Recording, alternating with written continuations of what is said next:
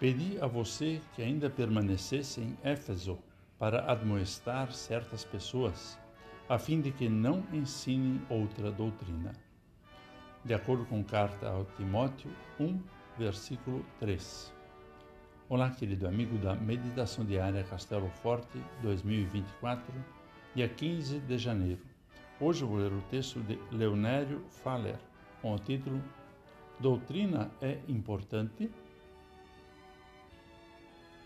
Muitas pessoas dizem que doutrina não é importante.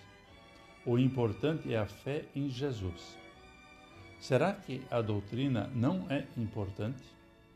Na igreja de Éfeso havia falsos profetas que estavam ensinando outra doutrina. Por isso, o apóstolo Paulo pediu que Timóteo permanecesse lá para admoestar essas pessoas. Para o apóstolo, a doutrina era muito importante, por ser o ensino que Jesus havia deixado para os outros apóstolos e revelado a ele também. Basicamente, a doutrina se resume em que Cristo Jesus veio ao mundo para salvar os pecadores. Nenhum ensino na igreja pode entrar em choque com a obra da salvação realizada por Cristo. Enquanto a sã doutrina produz saúde espiritual e une as pessoas, a outra doutrina corrói como câncer a vida espiritual das pessoas, produz discussões inúteis que causam desentendimentos e levam as pessoas a perder a fé salvadora. Vivemos numa época em que somos levados a acreditar que tudo é relativo, que não há verdade absoluta e uma das consequências é que as pessoas não se preocupam com a doutrina que a igreja crê, ensina e confessa, mas apenas com a fé em Jesus.